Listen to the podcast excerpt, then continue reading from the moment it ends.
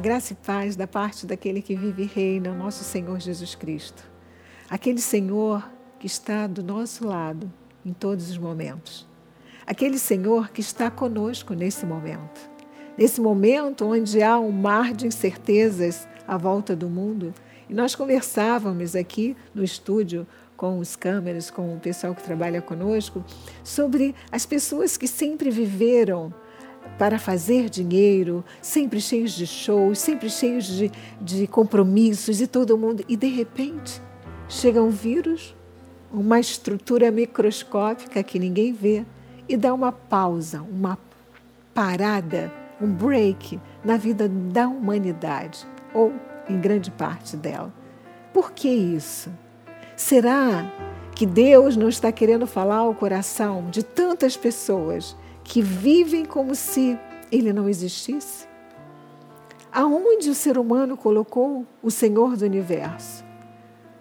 Quais são as prioridades da vida dos seres hoje em dia, dos seres humanos, dos homens, das mulheres? Vou um pouco mais além. Qual é a sua prioridade de vida? Nós entendemos que nós estamos aqui de passagem nesse mundo, nós entendemos que Deus está no controle de todas as coisas e a Bíblia diz que todas as coisas cooperam para o bem daqueles que amam a Deus, ou seja, coopera para o seu bem, para o meu bem, para as nossas vidas. Mas Deus quer nos falar um pouco mais sobre isso. E eu quero que você abra a sua Bíblia do Salmo 27. Vamos à Bíblia? Vamos conferir coisas espirituais com espirituais? A palavra do Senhor, o Salmo de Davi, diz assim: O Senhor é a minha luz, é minha salvação. De quem terei medo? O Senhor é a fortaleza da minha vida. A quem temerei? Ou seja, Davi está dizendo: O Senhor é a minha luz e a minha salvação. Este Deus maravilhoso, ele era o centro, ele iluminava a vida de Davi. Ele era a fortaleza de Davi.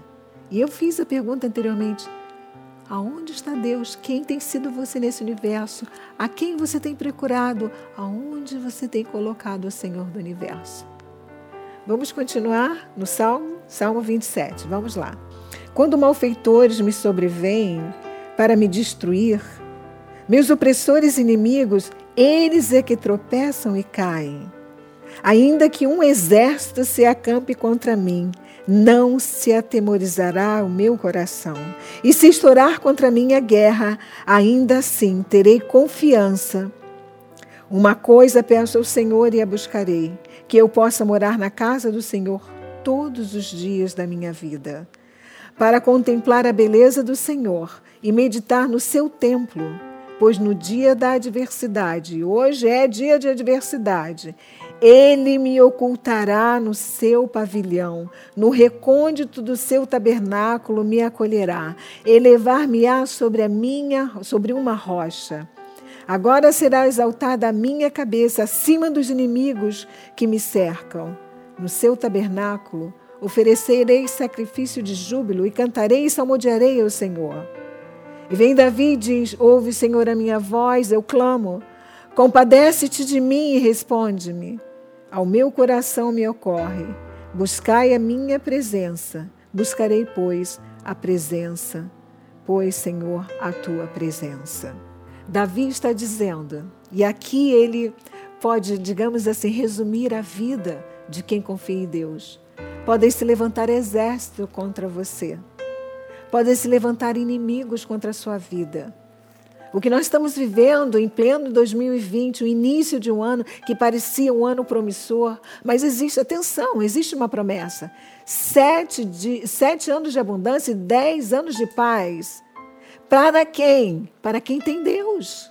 Porque no meio das guerras, e nós lembramos bem, quando José recolheu e durante sete anos o Egito estava com fome, estava com necessidades, estava com problemas, o povo de Deus, aqueles que confiavam em Deus, sempre tiveram provisão e paz.